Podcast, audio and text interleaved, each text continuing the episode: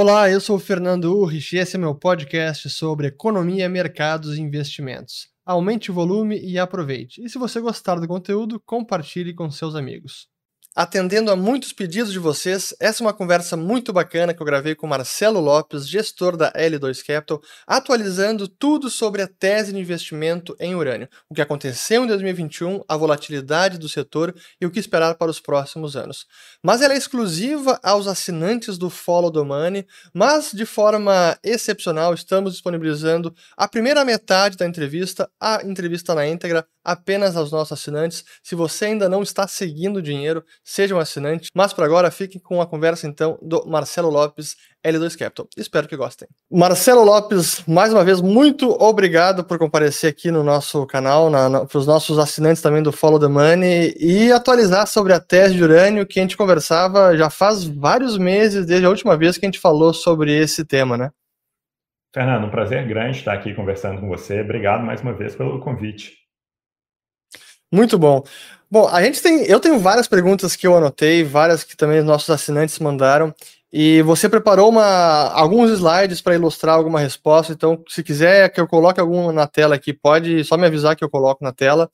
Mas é, eu queria começar com, acho até a primeira que eu, que eu preparei, que tem a ver com a Chemical, que é uma empresa específica, que é uma das maiores mineradoras do mundo, a canadense Chemical.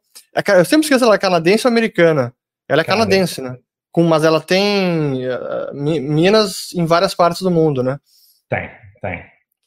É, e... É, é, na verdade, é Canadian Mining and uh, Energy Company. Pois é. E ela, ela tem uma questão peculiar que a gente até conversava, que é uma das disfuncionalidades desse mercado. Como ela, que é uma das maiores produtoras, não está produzindo todo o seu potencial agora por conta do preço do urânio.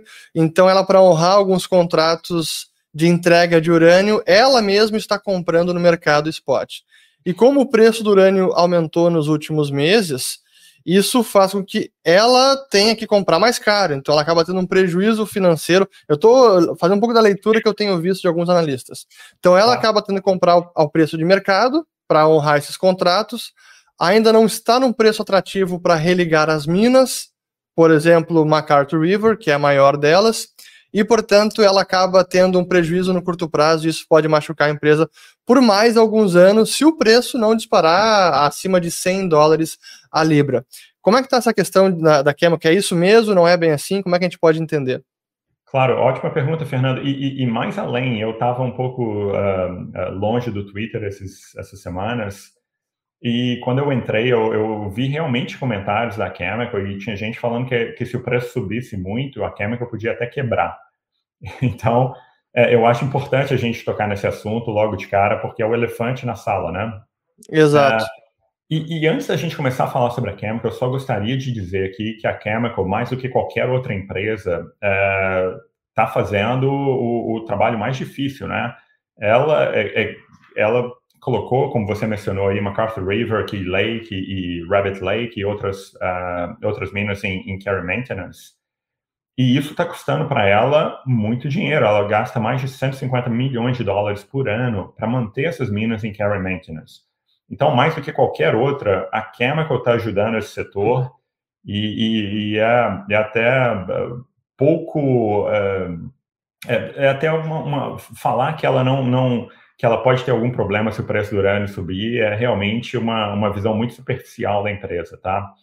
É, a Chemical, os contratos que ela assina, 60% são atrelados ao mercado spot, é, 40% são, são preços relativamente, não é bem fixo, mas ele, ele varia de acordo com alguns indicadores. É, então, se o preço subir, a Chemical consegue acompanhar o mercado é, e, e, e, ter algum lucro na operação, tá? É, MacArthur River vai, vai ser a produção de MacArthur River vai ser retomada quando a Chemical tiver contratos suficientes para produzir, para voltar a produzir e entregar esses, essas libras que eles foram produzir para os consumidores finais, que são os utilities, tá? Então, não é só a parte de preço, não é só o preço subir e ela vai e ela vai voltar à produção. Ela tem que ter, como eles dizem, uma casa para essas libras que eles forem produzir. É, Mas muita gente falando que a Chemical podia quebrar se o, se o, se o preço do urânio disparasse, é, porque a Chemical tem cerca de 80 milhões de libras de urânio vendidas para os próximos quatro anos, até 2025. Então vamos lá, é, eu fiz até um slidezinho sobre ela para ajudar, se você quiser compartilhar. Mas é, basicamente a Chemical hoje tem a produção de Cigar Lake e de Inkai. Cigar Lake produz aí cerca de 9 milhões de libras por ano para a Chemical. É, e, e Inkai produz cerca aí de uh, é, 5 milhões de libras, 5, 5 ponto alguma coisa uh, por ano. Uhum. Então, essas, essas duas minas já produzem aí 14, 14,5 milhões de libras uh, para Chemical por ano. Então, isso, ao longo de quatro anos, uh, já, já, são quase 60 milhões de libras. É, além do que, a, a, Orano tem uma dívida com a Chemical de 5,4 milhões de libras, que deve ser repaga até dezembro de 2023. É, a Chemical também tem aí quase 10 milhões de libras em estoque e ela fez compras no mercado aí que ainda devem ser entregues de 6 milhões de libras de, de urânio. Então a Chemical está tá super coberta é, com, com relação ao preço do urânio. Eu não vejo problema algum com ela. Ou seja, ela mesmo se antecipou esse movimento e garantiu o estoque para entrega, o estoque ou fornecimento a preços mais atrativos para entregar e honrar esses contratos. Claro, e olha, e se o preço subir, como os contratos são, são atrelados ao mercado spot também, não é que ela vai, vai tomar um susto, não. Ela vai trocar os seis pelo meia dúzia, mas Sim. É, é, é, o, é, o, é o preço que ela está pagando para manter essas libras no chão. E, e desde que ela colocou a MacArthur River em Carry Maintenance, ela já deixou de produzir mais de 100 milhões de libras de urânio. Então, de novo, a Chemical está ajudando o setor para caramba. E eles também podem fazer swaps, eles podem fazer arbitragem, eles podem fazer uma série de, de operações uh, no, no, no, mercado se eles precisarem de mais urânio. É, lembrando que a Chemical é, dono, é, é dona é, de Port Hope, que é uma facility de conversão. E, e todo mundo que. Todo mundo. As, as grandes uh, empresas que compram urânio acabam comprando e deixando em Port Hope. Então a Chemical tem uma visão do mercado que quase ninguém tem. Uh, então, o, o, as libras que a Sput está comprando ficam em Port Hope, as libras que o, que o Yellow Cake compra ficam em Port Hope, mas todos, praticamente todas as utilities, um, eh, pelo menos as do, do, do, dos Estados Unidos, Canadá, mas, é, é, enfim, todos os, os, grandes fundos, hedge funds e todo mundo, grandes investidores que estão entrando nisso, acabam comprando e deixando lá com a Chemical. E a Chemical faz a vida de quem quer comprar muito fácil. Uh, porém, se você quiser vender, é um pouco mais complexo. E vários desses contratos uh, uma cláusula que, que deixa a Chemical pegar esse urânio que está com, com, com ela lá emprestado em caso de necessidade. Então, a gente não vê muito um problema para Chemical. Aliás, a gente não vê problema nenhum para Chemical. É, e, e, por fim, a Chemical tem mais de 450 milhões de libras em reservas provadas. Então, ela, mais do que qualquer outra no setor, vai se beneficiar se o preço do urânio subir. Agora, é, as pessoas devem investir na Chemical? Aí eu não sei, aí tem que fazer a, a, Bom, eu sei, mas aí cada um tem que fazer a sua análise, não, não, não é meu papel aqui uh, falar sobre a empresa, se, se vale a pena investir ou não, mas eu queria pelo menos desmistificar essa, essa parte de que se o preço subir, a Chemical vai ter problema, porque eu acho que não vai ter problema algum, tá? Perfeito. Não, excelente. Realmente, eu, eu também a, comecei a acompanhar algumas um burburinho no Twitter, alguns analistas também escrevendo no Seeking Alpha sobre isso, até compartilhei com você em privado um, um, desses artigos, e me chamou a atenção, eu achei, olha, acho que não é bem assim, mas vamos conversar com quem realmente domina o assunto. Mas um outro tópico também, acho que é esse é bacana porque vocês na L2 anteciparam o movimento, que é o Sprott Physical Uranium Trust, que é uhum. esse fundo para compra de urânio físico, que se não me engano a L2 também investiu, e, e eles aumentaram até o nível de captação a pergunta é o quanto que, o, que eles estão dispostos a captar? É, realmente vai ser algo a mercado sentir a demanda e vão a, emitir novos, novas ações para captar dinheiro e comprar urânio físico? É, e junto a própria Casatom também, que, que anunciou um veículo para investimento em urânio físico. Então, como é que isso pode impactar o mercado no, e, a, e, o preço da Libra é, no, nos próximos meses aí? Claro, é, vamos lá. É, é, é, como a gente tinha mencionado aí uh, no, no, no, meio do ano, a Sput veio com esse programa de ATM e revolucionou o mercado, né? Uh, hoje eles têm quase aí 1.9 bi em NAV e, e, o que eles ganham é a taxa de administração. Uh, eles também ganham nas compras de urânio, mas eles ganham taxa de administração. Então, quanto maior for o fundo, melhor para eles. Uh, então, eles começaram com um programa de ATM de 300 milhões, depois colocaram mais um bi em cima disso. No final, agora de novembro, eles colocaram mais 1,2 bi e eles podem chegar num valor total aí de 3,5, uh, ah, dependendo, obviamente, da demanda e, e da, da, listagem lá em Nova York. O eles... total não é, não, é, não é mais 3,5, é chegar até 13,5 emitido. Correto, a chegada de 3,5. Obviamente, se, se chegar a 3,5 e tiver demanda, eles vão continuar aumentando, porque é, é do interesse deles, né? Claro. É, eles já compraram mais de 20 milhões de, de, de livros no mercado, cerca de 23, para ser, uh, ser mais preciso. E, e, o application que eles fizeram para a NIS deve estar tá, deve, deve tá pronto aí nas próximas semanas.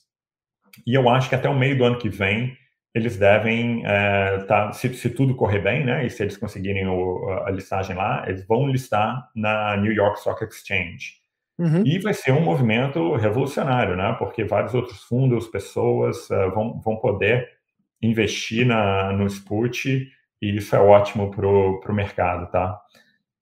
É, ah, e, e eu, eu, até, eu até coloquei uma, uma, uma uma parte no slide que fala que eles podem ter até 10% em caixa, porque tem muita gente falando que eles têm Opa. cerca de mais de 30 milhões de dólares em caixa e que eles deviam usar isso para comprar urânio.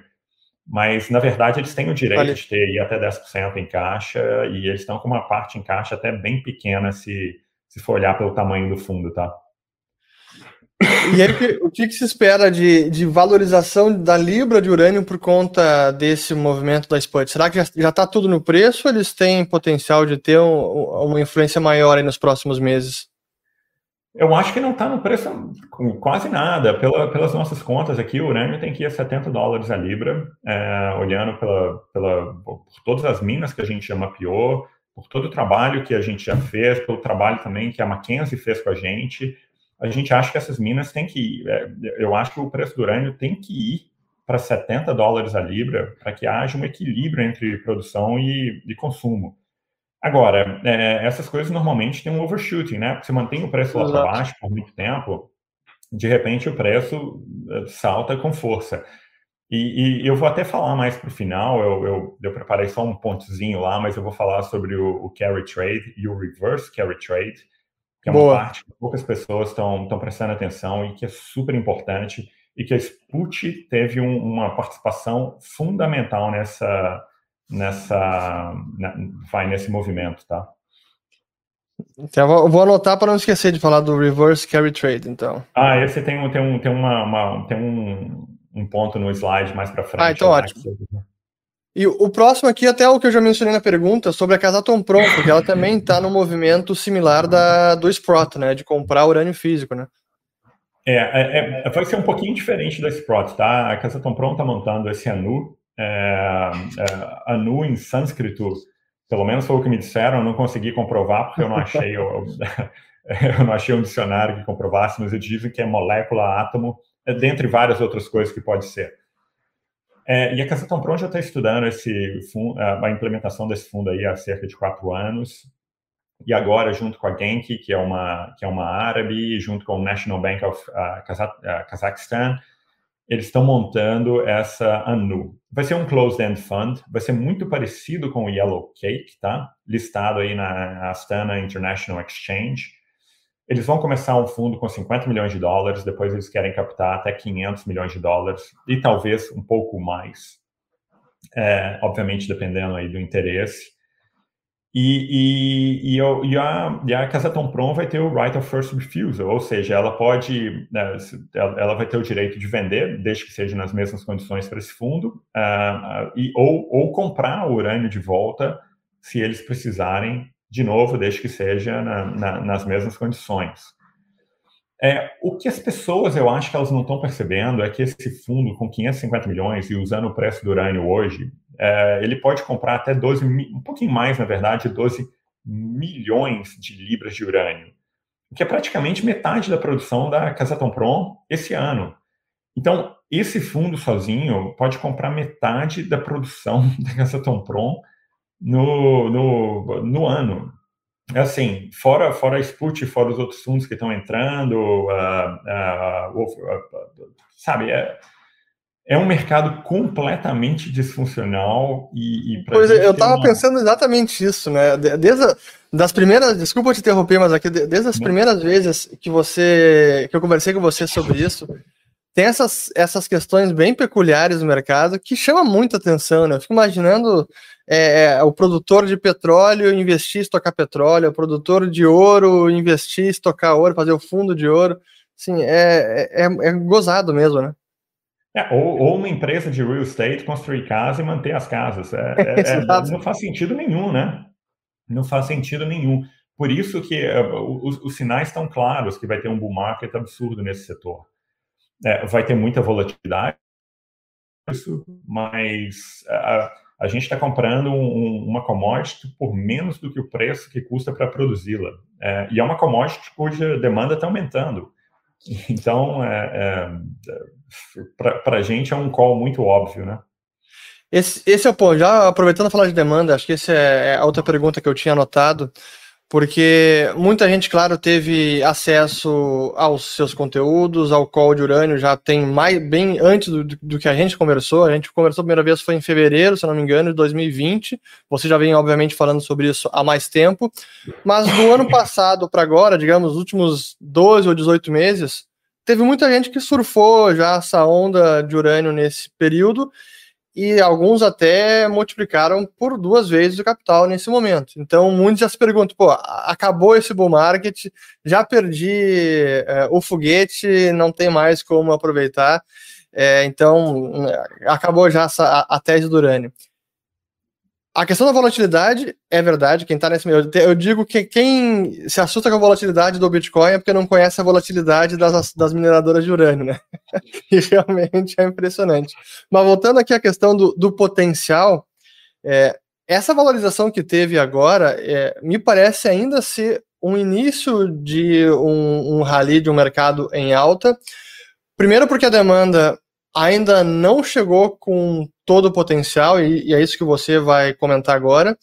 E olhando para uma métrica que para mim é importante sempre no, nesse mundo de internet, era digital, olhando o Google Trends, busca por urânio continua inexistente no Google Trends. Então, olha, se teve algum rally, algum bull market agora, acho que pouca gente percebeu, né? É, olha, você tem razão, teve um rally, o nosso, nosso fundo internacional já está subindo aí mais de 500% nos últimos 18 meses, em dólar. É, mas a, a, gente acha que a gente está no início de um movimento de valorização muito grande da commodity. A commodity tem que quase que dobrar de preço daqui é, para que, que, que traga equilíbrio entre oferta e demanda, para que os mineradores possam ter algum lucro produzindo a commodity e voltem a produzir, né? Porque senão eles não vão produzir. É, e o comprador final é praticamente indiferente ao preço. A gente está vendo o que está acontecendo no, no, no, mundo. Eu até coloquei no. Se, se, se, você colocar no slide aí de, de demanda, eu coloquei até um gráficozinho aí para as pessoas verem. E, e, olha o que, que aconteceu do final de agosto é, até o, o final de, de, do começo de agosto, mais ou menos, até o final de novembro. É, o preço salta de 28 dólares a libra e vai para 44. Detalhe, é, eu não coloquei de propósito, esse gráfico é de 2014. Na época tinha uma abundância de urânio, várias minas produzindo, um excesso de produção, é, é, o underfeeding estava com força total, e ainda assim o preço disparou, mesmo tanto que disparou agora com, com o Sput, é, simplesmente porque a China entrou no mercado para comprar urânio em 2014. E esses contratos da China estão vencendo agora em 2024 e ela vai renovar esses contratos, com certeza. É, a densidade energética do, do, do, urânio, como a gente já falou antes, ela, ela, é muito grande e você consegue estocar aí 4, 5, 6 anos de combustível em, em um galpão. É, não, não, existe outro combustível que você consegue fazer isso. E, e, você vai ter uma segurança energética ali, e os chineses estão atrás disso. É, a China é, divulgou no começo do, do, do, ano agora, em março, o 14º plano quinquenal deles. e eles falaram que eles queriam construir entre 6 a 8 reatores por ano até 2030. Saindo agora da COP26, os chineses falaram que não, que eles querem construir 150 reatores até 2035. Assim, não, tenho nem palavras, Fernando. É, é, é um é absurdo. É um Isso nem estava no radar quando você começou a estudar o, o, assunto. Não, não. A gente, a gente tinha o crescimento chinês já, já mapeado, não 6 a 8 e muito menos 150 reatores. É, esses, esse, só esses reatores que a China vai construir vai, vai, vai precisar de duas Casatomprons para sustentar. É, e, e, cadê? Não, não tem. A gente a gente a gente está restrito. Eu não posso falar muito sobre isso, mas a gente participou da compra de duas minas no, no Cazaquistão agora com os chineses. É, nós e uma meia dúzia de, de outros é, grandes investidores é, acabamos comprando algumas minas porque os chineses estão desesperados atrás de mina. É um, é um crescimento assim fora do normal. É, fora os novos reatores que novos países, como o próprio Irã, que quer, quer começar a, a, a, a, ter energia, a produzir energia nuclear, a Estônia, que é um país altamente tecnológico, as extensões que a gente está vendo, então, os Estados Unidos, aí há uns dois meses, deu extensão às plantas de Dresden e Byron, é, a gente tinha mapeado, é, a gente estava bem confiante que eles iam ganhar essas extensões, mas a gente tinha mapeado que, que, esses, que esses reatores iam ser desligados e descomissionados, Agora tem uma luta grande lá na Califórnia com Diablo, Diablo Canyon, que, que também a gente acha que deve, deve ser estendida. É, o Japão está tá, tá voltando a religar os reatores. É, Ikata 3 foi religado agora no começo de dezembro, semana passada, é, e, e é, tem mais 33 reatores para serem ligados no, no Japão. E tem também os SMRs, que são Small Modular Reactors, Advanced Reactors, é, que, que, que, vão ter um efeito duplo. Eles não só vão requerer mais urânio, mas eles vão requerer muito mais enriquecimento, que são reatores que funcionam com urânio enriquecido até 20%, até 19,9% para ser mais exato. É, então, você pode dar tchau para o underfeeding, para o re-enrichment of tails, porque você vai ter uma demanda grande. Claro, eles, eles só vão chegar comercialmente no, no, no mercado em 2027, mas ainda assim é, um, é, um, é uma excelente notícia para todo mundo. Uma, acho que uma pergunta que eu tinha também é, nesse 2021 a gente está vendo essa crise energética, sobretudo na Europa, mas a China também, o preço do carvão foi para as alturas, gás natural na Europa, petróleo também, e me parece que está havendo um ressurgimento da energia nuclear como sendo uma das sendo reconhecida como uma das únicas alternativas de energia barata, segura, limpa, confiável. Pô, é, é, a informação de você pode estocar o combustível por anos a fio sem nenhum problema é, é o tipo de, de segurança que traz para o fornecimento de energia que nenhuma outra matriz energética consegue gerar, né? Então, é, essa o ressurgimento da energia nuclear, ou da, da, da aceitação de que é, é, uma alternativa realmente importante. Você acha que está tendo preço no urânio também? Tá, pode impactar ainda mais a tese, porque acho que isso, quando vocês começaram a estudar três anos atrás, não estava no cenário essa visão tão, talvez tão rápida de que, olha, a energia nuclear é, é a saída, ou é uma das principais saídas. É, olha, e ainda tem o, o, programa de taxonomia da, da, da, União Europeia, né? Que eles estão querendo incluir o urânio, o, desculpa, a, energia nuclear energia como energia verde. Que é, é a única ISD do mundo, na minha opinião. Eu preparei até um slide sobre ISD, a gente pode discutir isso, mas é, é, é, como você falou, a energia nuclear não é intermitente, ela é limpa, ela é confiável, é, e, e, e, se ela conseguir competir de igual para igual, entrando na taxonomia europeia como energia verde, eu acho que não vai ter para outra não, tá? E eu acho que é por isso que, que, o pessoal odeia tanto a energia nuclear, porque você não consegue competir com ela. É, é ela verdade. não polui, ela, ela não é intermitente, é, os empregos que ela geram são de, de, de ótima qualidade, são, são, é são plantas que duram, sabe, anos, e, e, já estão falando em papo aí de centenário, uma, uma, uma plantas que, que vão durar aí por 100 anos.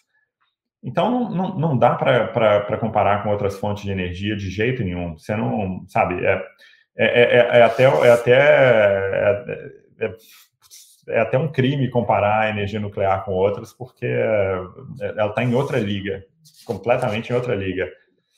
É, Mas... e, e, com relação à parte ESG, Fernando, eu, eu tenho. É, eu até ia falar, quer que eu já coloque aqui na, na tela o, o slide ou ainda não? Pode, pode pôr, pode pôr. Eu vou. É, botar aqui. Eu, eu, eu separei o ESG para quem não sabe, Environmental, Social and Governance, que é meio ambiente, governança corporativa e o, o bem-estar social.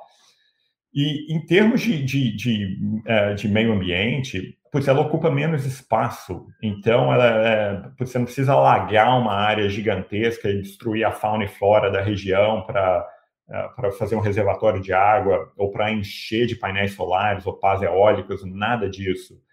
É, ela consome muito menos material que as outras e não tem material uh, tóxico como painéis solares e, e pás eólicas. É, por ela ter um maior potencial energético, obviamente, é, você consegue estocar aquele combustível, você não precisa ter um, uma área absurda. É, ela não é intermitente, e isso é um ponto super importante, é, é, Fernando. Eu vou, eu vou, eu vou até falar mais sobre isso mais, mais para frente, que, que é um dos riscos para o grid. E eu acho que ninguém, ninguém cobre essa área. Eu dei uma entrevista para uma, uma rede alemã no, no meio do ano, e eu falei sobre os, os riscos para o grid. E, e, o Mark, que me entrevistou, ele já conhecia os, os, os riscos de trás para frente. Ele mesmo falou: olha, isso aqui está acontecendo na Alemanha e é uma desgraça. É, e outra, não, não tem outra fonte de energia que tem resíduo controlado. Não, não só porque as pessoas chamam de lixo atômico. É, não é lixo, é, é um combustível usado. E aquele combustível, em vários, em vários países, Rússia, Japão, a França, ele é reutilizado. É, e, e, depois que a planta uh, termina, ela está ali, aquela, aquela planta fica ali uh, uh, segura, guardada. Ao passo de que os painéis solares ficam expostos ao meio ambiente, com vazamento de cádmio, chumbo e tudo mais no, no solo, e que causa uma poluição absurda, né? É, da, da, parte social, a gente está falando aí de, de, empregos muito melhores, né? É, e, e, e, empregos com uma longevidade muito grande. Então, é, uma planta aí que dura 80, talvez 100 anos, você está falando que podem passar três, talvez até quatro gerações por ali. Isso dá uma estabilidade muito grande para as cidades em volta. Você, traz escola, você traz desenvolvimento, você traz uh, uh, lojas, uma infinidade de outras coisas que vêm com isso. É, e, e, não é um emprego de um, de um, cara que vai pegar um saco de carvão, pôr nas costas e ali jogar no forno. É um, é um, é um engenheiro nuclear, é um cara que estudou e que é um, é um, é um, é um emprego de alto nível, né? E, e, e na parte de, de governança, esse é o setor de longe mais controlado que eu conheço. Acho que é, para o engenheiro nuclear espirrar ali dentro, ele, ele, deve ter que preencher um formulário de tão, de tão restrito que é. É. é. um setor altamente fiscalizado, você tem informação pra caramba o tempo inteiro. É, e, e, isso, para mim, é, uma, é parte importante da governança corporativa, que você tem informações sobre a empresa que, que não estão acessíveis a todo mundo, tá? É, eu, eu, eu, coloquei até como, como ilustração é, há, há, cerca de dois meses, em outubro, é, foi criada uma nova agência, na verdade, um spin-off de uma nova agência aí no Brasil, que é a Autoridade Nacional de Segurança Nuclear. Devem ter umas, uma meia dúzia dessas na França, no, no, outros meia dúzia no Canadá. É um setor extremamente regulado. Então, é, é, o, o, tipo de informação que a gente tem no, no, no reator nuclear, você não tem em, em nenhuma outra é, produtora de energia. E é, eu, eu queria só encerrar esse slide falando que a, claro. a Bloomberg estima que esse setor vai chegar em 2025 com um AUM de 53 trilhões de dólares. Se a gente pegar todas as mineradoras de urânio é, listadas em bolsa hoje, é, elas não chegam aí a 25 bilhões de dólares. Em outras palavras, o setor que produz a energia, o, combustível essencial para a produção de 11% da, da, da, da, da energia mundial, ou mais de 60% da energia limpa mundial, está valendo hoje menos do que 0,05% do setor ESG. Então, a chance para o potencial para re-rating existe, ele é, ele é real e ele é muito grande. Isso é, é eu estou aqui ouvindo e refletindo ao mesmo tempo. É, assim, é astronômico o potencial. E 25 bilhões não é nada. A Tesla tem variado isso diariamente, é um negócio de é market cap total. Apenas uma empresa e que se diz ser uma das principais soluções aí do, da mudança climática no mundo, mas esse é outro debate que a gente não vai entrar aqui de Elon Musk. É. Esse a gente deixa para outro momento. Mas até tem uma pergunta aqui do, do pessoal, dos assinantes, que era, era exatamente sobre o ESG. Se o movimento ainda pode impactar muito o mercado de urânio ou se o mercado já está precificando esse impacto. Eu já respondo com a sua resposta final aqui, cara. Não, não tem nenhuma não. quase precificação. Não, de jeito nenhum. Eu acho que ainda tem um potencial muito grande. É, aproveitando também Brasil, mais uma pergunta aqui de, dos assinantes. Se, do, tá aqui tá dizendo o seguinte: ó, Brasil possui hoje tecnologia para o enriquecimento de urânio para fins energéticos e para fins de defesa? É, por exemplo, construir uma bomba nuclear. Enfim, o, o Brasil é um setor. Até para quem, não, quem não sabe muito como é que funciona o setor no Brasil, vale a pena uma, uma breve descrição de como é que é energia nuclear no, e mineração de urânio no Brasil. Claro, ó, energia nuclear e mineração de urânio são, são estatais, então a gente depende do Estado. O Estado tem um, pro, um programa no Ceará, Santa Quitéria, de mineração de urânio. É, pelos, desculpa, pelos dados que, que a gente teve acesso, é um, é um, é um programa caro. Eu conversei com o pessoal da Eletronuclear, eles garantem que é um programa que, que, que, que é lucrativo, que é uma mineração que é lucrativa é, eu eu, eu, eu não, não tive acesso aos números para poder é, confirmar isso, mas é, eu acho que o, governo brasileiro deveria abrir a mineração de urânio e a, e a, e a, a produção de energia nuclear para o mercado privado também. Mas, enfim, é, isso entre eu achar e acontecer é um, é um, é caminho, é um caminho muito grande. É, e, e o, o, Brasil tem tecnologia para fazer um Na verdade, uma, uma bomba atômica, você vai usar um urânio que é enriquecido aí 90%, 95%. E o Brasil tem tecnologia para fazer o um enriquecimento. Só que o Brasil é assinante de um tratado de não proliferação nuclear e o Brasil não vai não vai construir uma bomba nuclear, pelo menos não não por enquanto. A gente acha que é bem improvável que isso aconteça. Tá? Chegamos ao fim de mais um episódio. Meu muito obrigado a você que me acompanhou até aqui e se você gostou, comente com os amigos e compartilhe. Um grande abraço e até a próxima.